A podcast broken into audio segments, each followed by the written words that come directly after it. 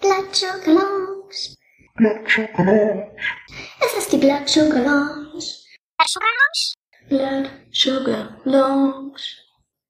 Hallo und herzlich willkommen zurück zu unserem Podcast. Wir waren ja ein paar Wochen in der Sommerpause, aber wir denken, wir konnten das ganz gut überbrücken, denn wir hatten ja ein kleines Schmankel für euch, nämlich hat Lena in der Sommerpause ein bisschen übernommen mit dem Podcast Blood Sugar Lounge fragt nach. Jetzt sind wir wieder da.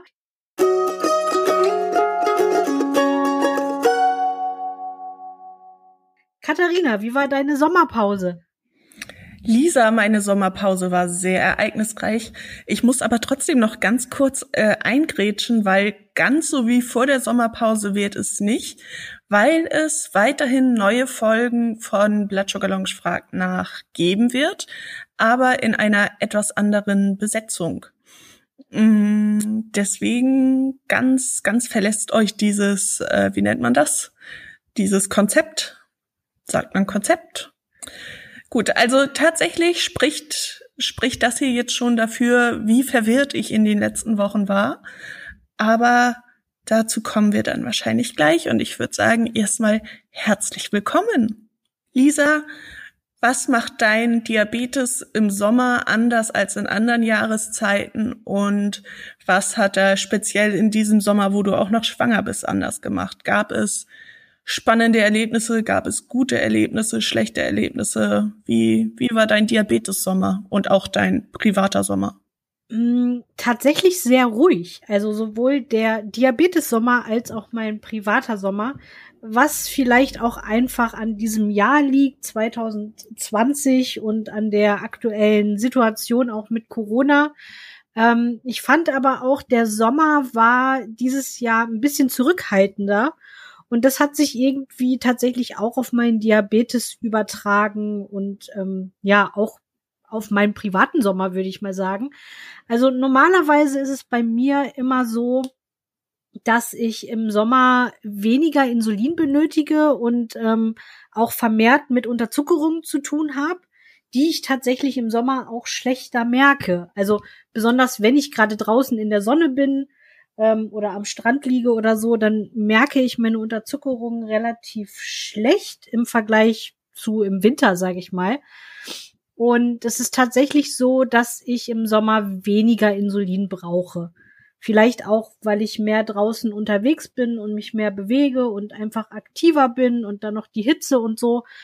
Aber das ist dieses Jahr gar nicht so passiert. Aber hier in Kassel war das Wetter auch die ganze Zeit recht mäßig. Also wir hatten wirklich nur so ein paar Tage, die ich an der Hand abzählen könnte, wo es wirklich richtig heiß war. Und an den Tagen bin ich tatsächlich aufgrund meiner Schwangerschaft dann eher zu Hause geblieben und habe ja im wahrsten Sinne des Wortes eine ruhige Kugel geschoben. und deswegen gab es diesen Sommer gar keine großen Auswirkungen. Wie ist es denn bei dir? Äh, bei mir gab es viele Auswirkungen. ähm, tatsächlich ist es jedes Mal so, dass, keine Ahnung, im Mai oder wann auch immer es anfängt, dass die Temperaturen so dauerhaft steigen, dass ich dann so ein paar Tage habe, wo ich immer denke, warum bin ich denn ständig unterzuckert? Ich weiß überhaupt nicht, was los ist. Und dann so, wow, okay, es ist schon wieder das Wetter, das ist ja unfassbar. Also es überrascht mich jedes Jahr dass ich da dann tatsächlich deutlich an allem einmal rumschrauben muss, bis es wieder passt. Und ich glaube tatsächlich jetzt so langsam verabschiedet sich quasi auch die Sommerbasalrate. Aber mein Sommer war sehr ereignisreich, trotz Corona. Und äh, ich bin umgezogen. Ich bin aus Norddeutschland nach Mainz gezogen, zum Sitz der Blood Sugar Lounge hin. Und ähm, ich hatte anstrengende Autofahrten, ich hatte Möbelgeschleppe, ich hatte Geplane, ich hatte psychischen Stress. Also mein Blutzucker hat irgendwie einiges mitgemacht und es war auch sehr schwierig, da eine wirkliche Anpassung zu finden, weil ich nie vorher wusste, wie viel schleppe ich an dem Tag, wie reagiert mein Blutzucker an dem Tag aufs Autofahren. Also das war irgendwie sehr wild alles, bis hin zu Ketonen, die ich auf einmal gefühlt ständig hatte. Also in den letzten Monaten jetzt drei oder vier Mal, aber das ist für mich wirklich oft. Und ja, irgendwie, irgendwie war da sehr viel los und dabei immer das Gefühl, mich selbst gerade sehr wenig um den Blutzucker kümmern zu können. Und ge geendet ist es jetzt quasi damit, dass mir nach dem äh, Umzug aufgefallen ist, dass mein Kühlschrank hier in der neuen Wohnung die Temperatur nicht hält und ich auf einmal wirklich Sorge um mein Insulin hatte und mir da mal wieder so auffiel, dass das was ist, was man vielleicht vorher gar nicht so auf dem Zettel hat. Ich hatte das zumindest nicht auf dem Zettel. Und dass das aber auch gerade für Menschen ohne Diabetes irgendwie was ist, wo die nie drüber nachdenken würden. Also ich glaube, meiner Vormieterin war das relativ egal, ob ihr äh, Kühlschrank jetzt irgendwie mal fünf und mal zwölf Grad hat. Hauptsache, die Lebensmittel bleiben irgendwie frisch. Und bei mir bedeutet das halt dann doch was anderes, ne? Und ja, so ist mein Gehirn sehr voll und ich sehr verwirrt und alles sehr aufregend. Ich bin gerade sehr fasziniert tatsächlich von, von allem, was du so erzählt hast, weil es in meinem Kopf tatsächlich direkt zu so einer ja, ich sag mal, Extremsituation wurde für den Diabetes. Du hast ja viele Dinge schon aufgezählt. Also es fängt ja schon alleine an mit langen Autofahrten, mhm. die du vor dir hattest.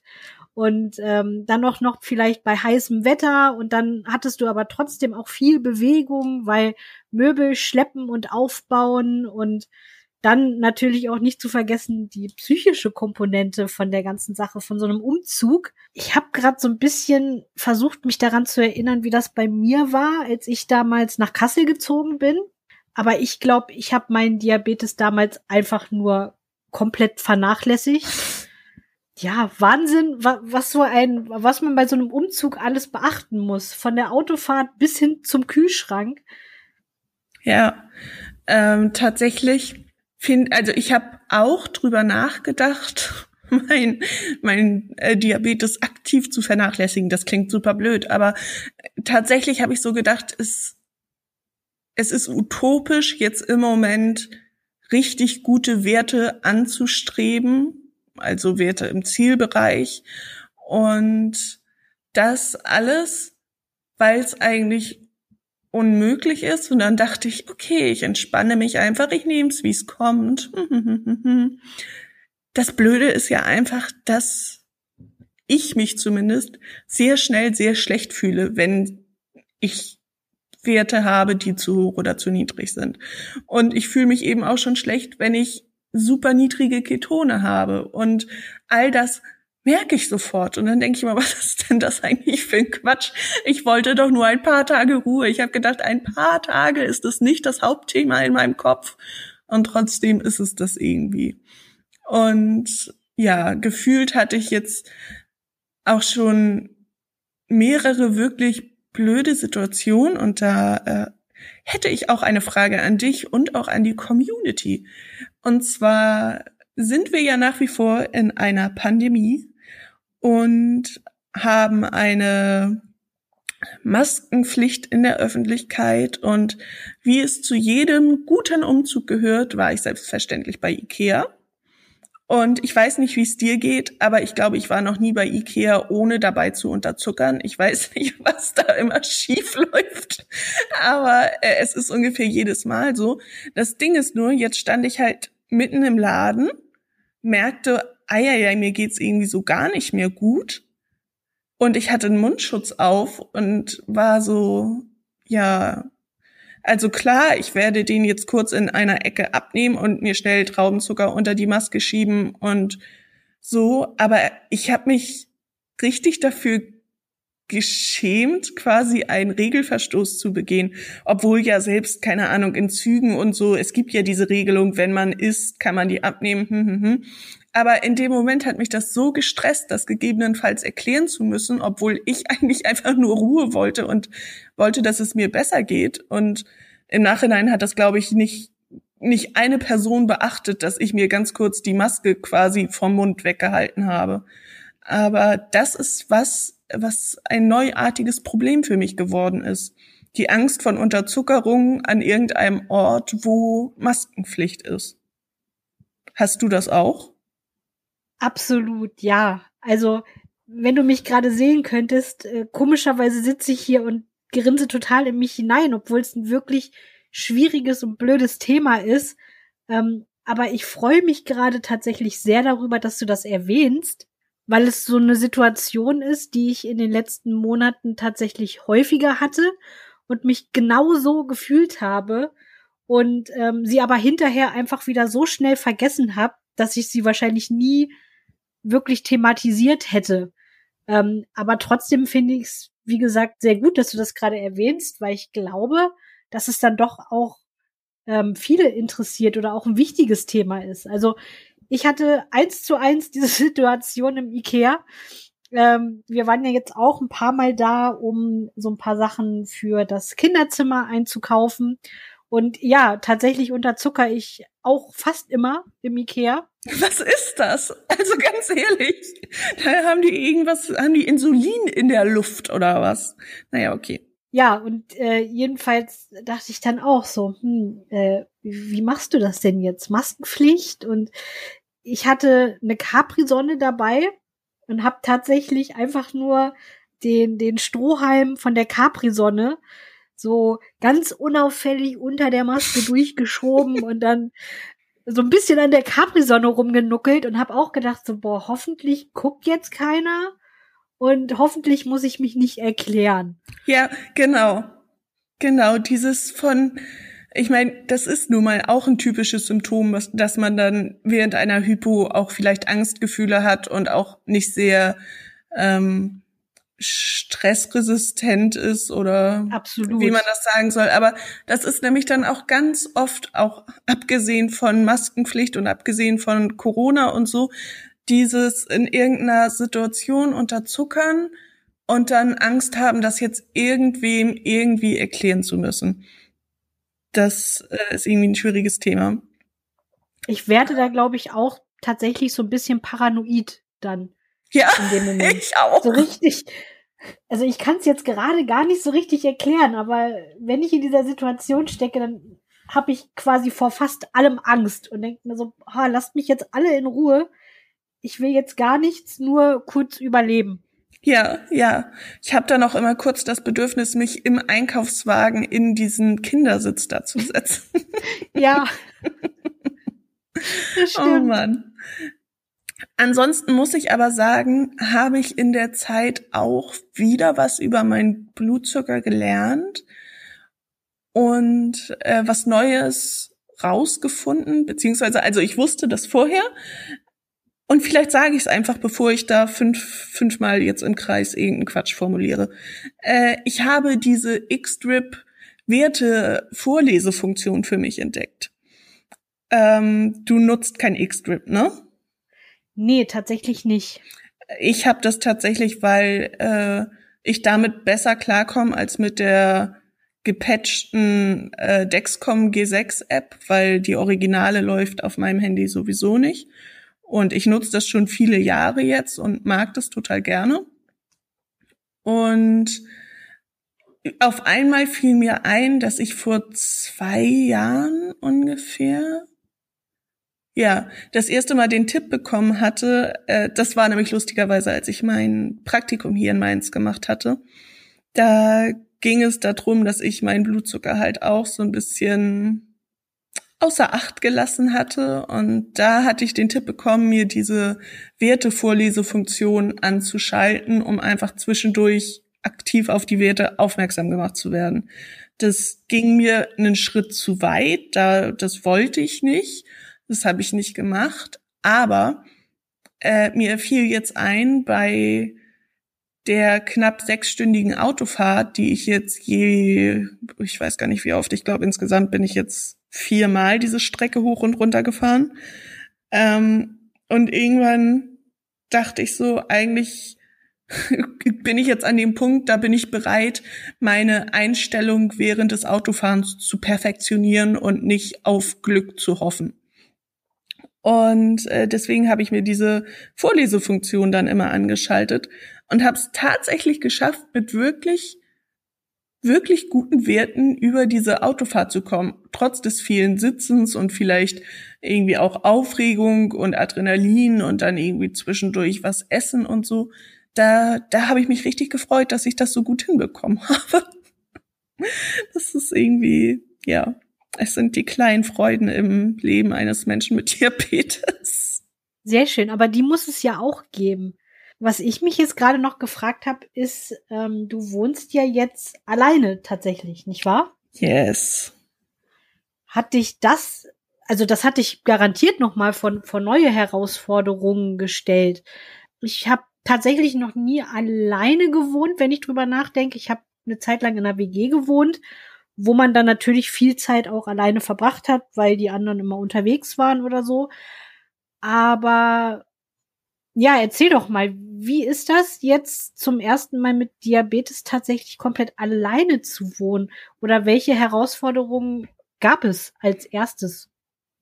Also ich habe schon öfter ja äh, immer mal ein paar Wochen zur Zwischenmiete irgendwo auch alleine gewohnt. Also es ist nicht, dass ich jetzt so das erste Mal alleine bin und denk so, huch. Aber natürlich weiß ich diesmal, das ist nicht in so und so viel Wochen zu Ende, sondern das bleibt jetzt so.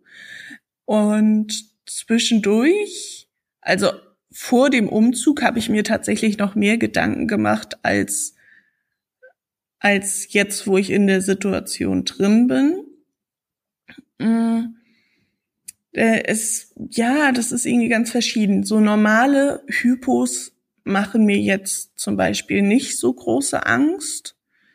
Mein Horrorszenario ist ja nach wie vor immer jegliche Form von Magen-Darm-Infekt und da dann den Blutzucker nicht mehr im Griff zu haben und da dann im Zweifel hier alleine irgendwo zu liegen und Hilfe.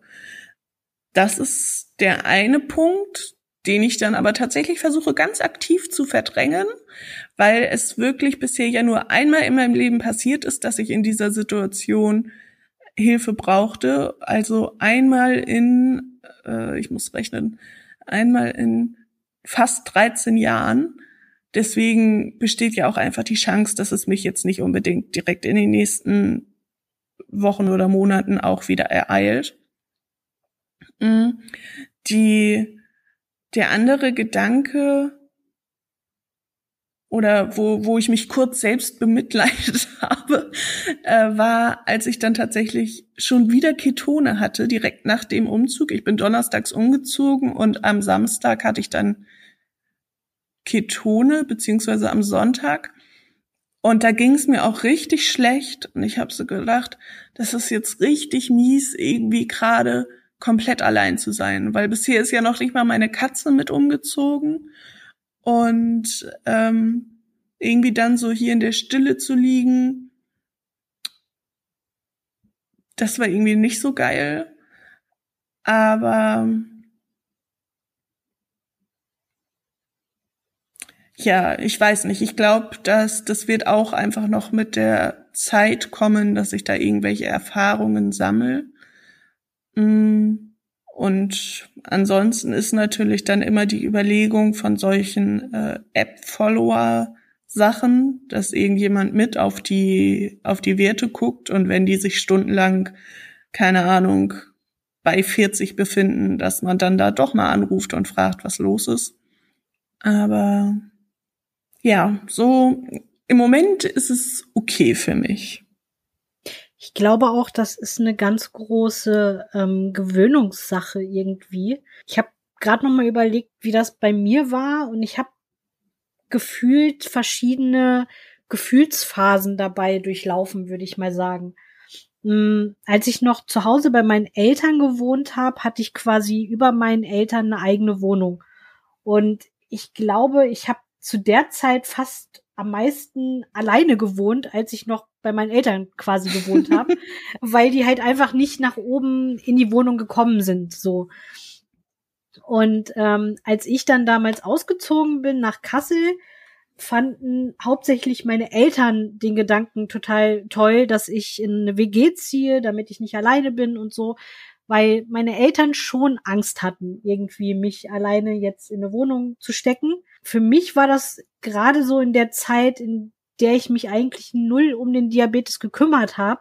Und somit habe ich da auch nie einen Gedanken dran verschwendet, ob, ob mich das jetzt ähm, irgendwie gefühlsmäßig beeinflusst, mit dem Diabetes auszuziehen oder nicht. Das war einfach tatsächlich damals zu der Zeit für mich etwas, was so keine große Rolle in meinen Gedanken gespielt hat.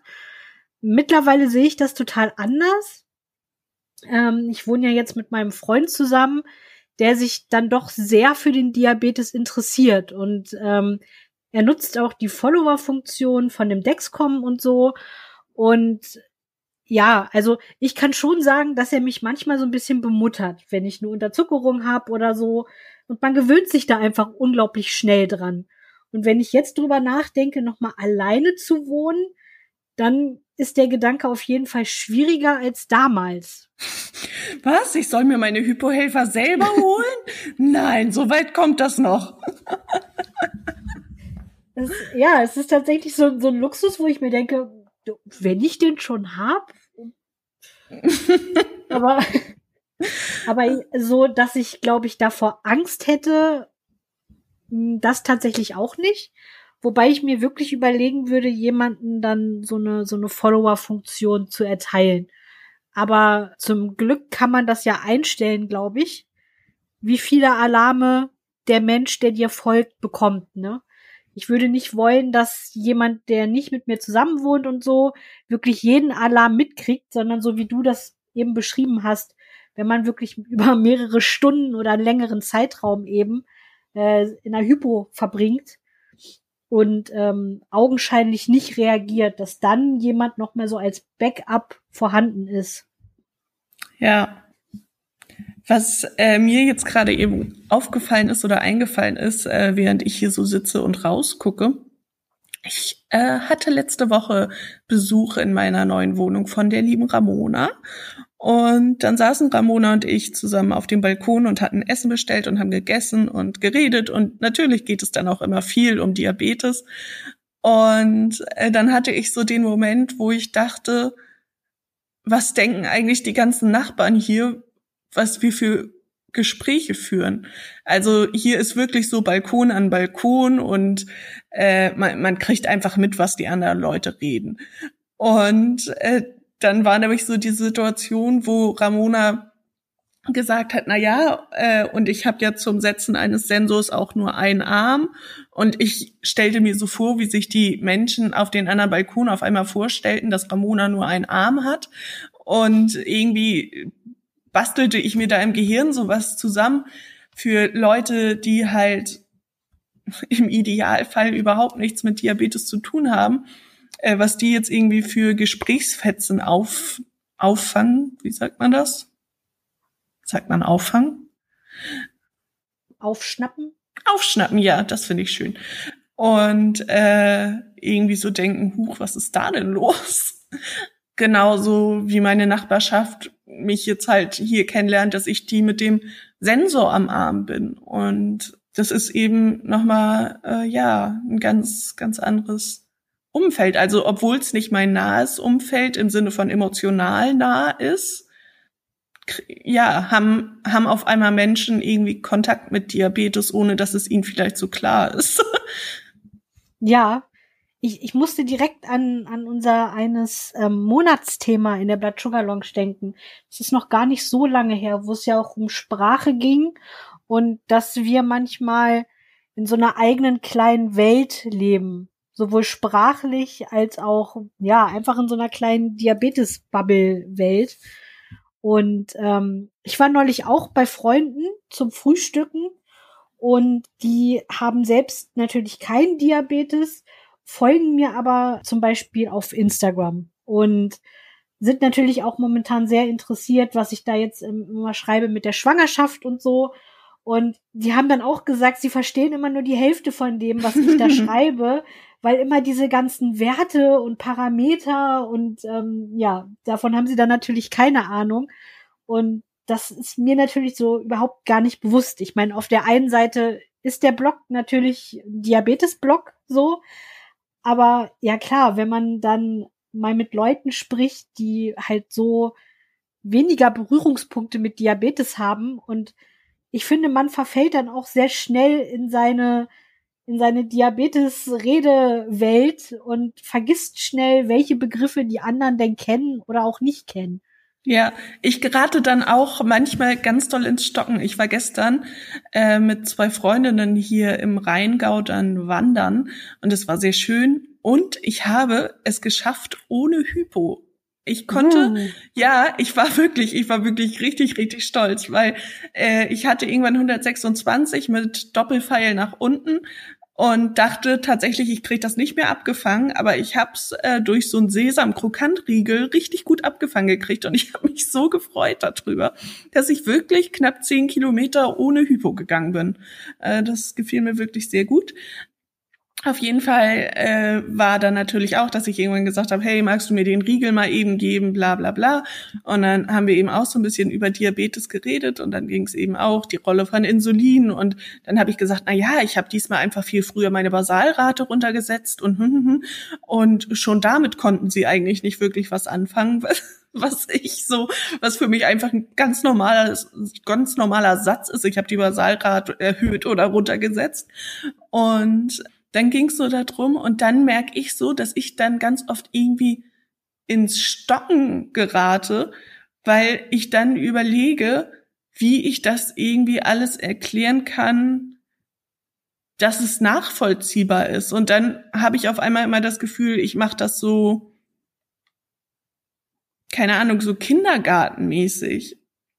Also ich habe das Gefühl, es gibt bei mir wenig wenig zwischen, ich benutze Worte, die die anderen nicht verstehen und Diabetes ist, wenn der Zuckerwürfel und in dein Blut und dann ist das ganz süß und so darf das nicht sein, huiuiui. Und ja, da, da merke ich immer, dass ich dann immer mich plötzlich ganz unwohl fühle, weil ich nicht weiß, wie ich das verständlich erkläre. So geht's mir tatsächlich aber auch. Ähm, wenn, wenn mir sowas rausrutscht, wo ich dann schon an den Blicken oder an den Reaktionen einfach merke, okay, du hast gerade was gesagt, das ist wohl nicht allgemein verständlich, gültig. Das solltest du vielleicht noch mal äh, genauer erklären. Dann tue ich mich wirklich schwer, das genauer zu erklären, weil ich dann auch sehr schnell denke, oh Gott, ich will jetzt den aber auch kein, kein, also keinen super Vortrag halten oder sonst was an die Backe labern, sondern wie kriege ich das jetzt hin, das möglichst unkompliziert und schnell und vereinfacht zu erklären. Ja. Man, man artet dann so schnell in so einen Fachvortrag aus. Und dann denke ich so, mein Gott, das interessiert die doch bestimmt alles gar nicht. Ja, äh, da finde ich das tatsächlich ganz praktisch, irgendwie einfach zu fragen, wie genau wollt ihr es wissen? Und äh, irgendwie so die Fronten zu klären, zu sagen, die einen dürfen fragen, was sie wollen und man sagt Bescheid, wenn man keinen Bock hat zu antworten und äh, man selbst kann halt so viel erklären, bis die Leute sagen, okay, äh, jetzt reicht's mir. Aber was mir äh, dann eben noch dabei auch immer auffällt, ist, dass ich Angst habe, zu konkrete Aussagen zu treffen zum Beispiel die beiden Freundinnen, mit denen ich unterwegs war, sind beide Lehrerinnen und die haben auch durchaus schon mal in ihren Schulen erlebt, dass da eben Kinder oder Jugendliche mit Typ 1 Diabetes waren. Und ich habe total Schiss, dass ich denen aus meinem Leben mit Diabetes irgendwas erzähle, wovon die dann davon ausgehen, dass das bei, bei den Jugendlichen und bei den Kindern genauso laufen muss oder allgemein bei anderen Menschen. Und wir wissen auch, bei uns laufen Dinge total unterschiedlich. Und deswegen versuche ich immer so, ja, bei mir ist das so und so, aber es kann auch so und so sein und es kann auch so und so sein. Und ich habe das Gefühl, ich eiere dann rum ohne Ende. Aber ich habe beim Thema Diabetes wirklich Sorge für andere zu sprechen. Ja, absolut hm, das hat sich irgendwie gerade tatsächlich ja in meinem Kopf so, es ist super schwer. Ja, die, die Krankheit, so die, die Fakten lassen sich natürlich erklären, aber eigentlich ist ja auch dieses, warum ist dein Wert jetzt so und so, muss man auch jedes Mal individuell erklären und manchmal weiß man es auch einfach selbst nicht. Aber vielleicht ist das, also ich weiß nicht, ob und wie viele Menschen ohne Diabetes uns zuhören hier, aber vielleicht ist es wirklich für die auch noch mal gut, äh, sich ins Unterbewusstsein, nee, sich ins Bewusstsein, oh, was ist denn mit mir schon wieder?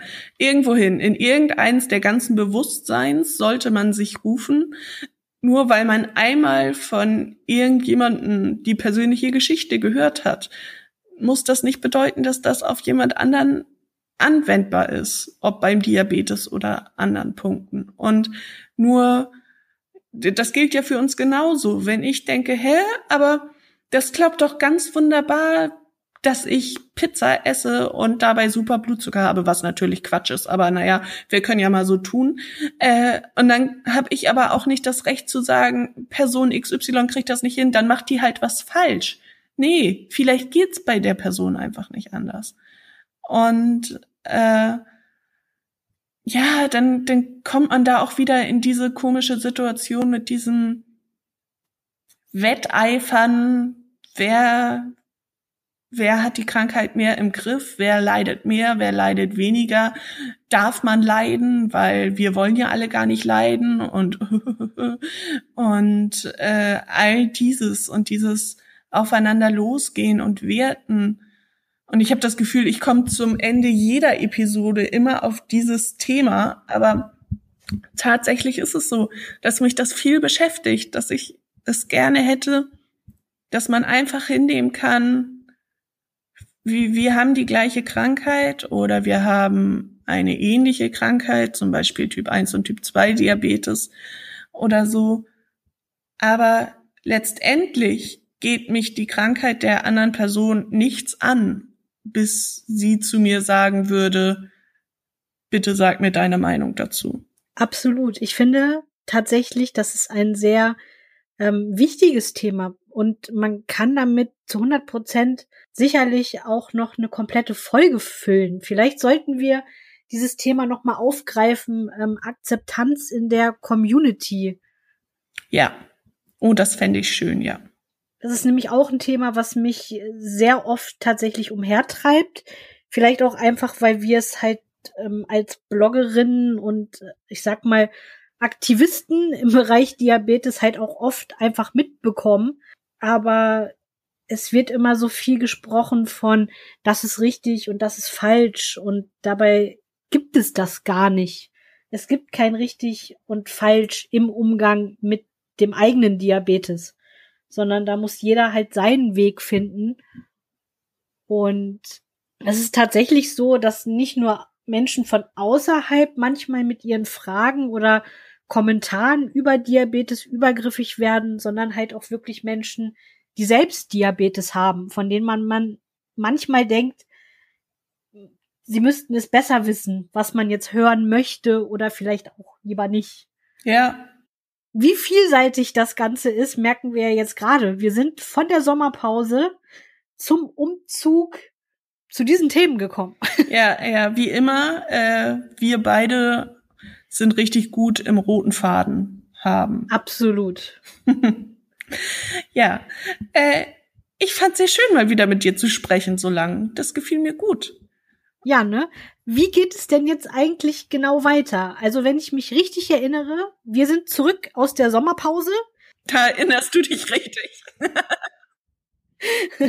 Allerdings äh, mit einer Folge weniger pro Monat.